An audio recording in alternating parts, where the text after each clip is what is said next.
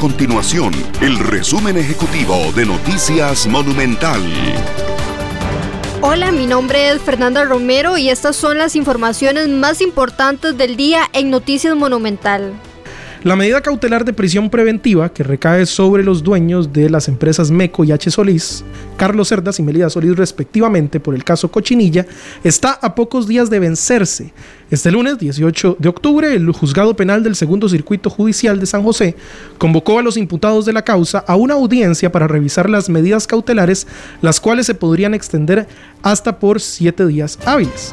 El juzgado determinó que tanto Cerdas como Solís deben apersonarse a las salas de juicio en Goicoechea, pues en las cárceles no pueden tener la conexión a Internet para que ellos y sus abogados defensores participen mediante una videollamada.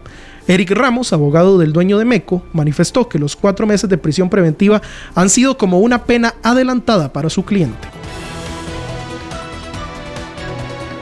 Estas y otras informaciones usted las puede encontrar en nuestro sitio web www.monumental.co.cr. Nuestro compromiso es mantener a Costa Rica informada.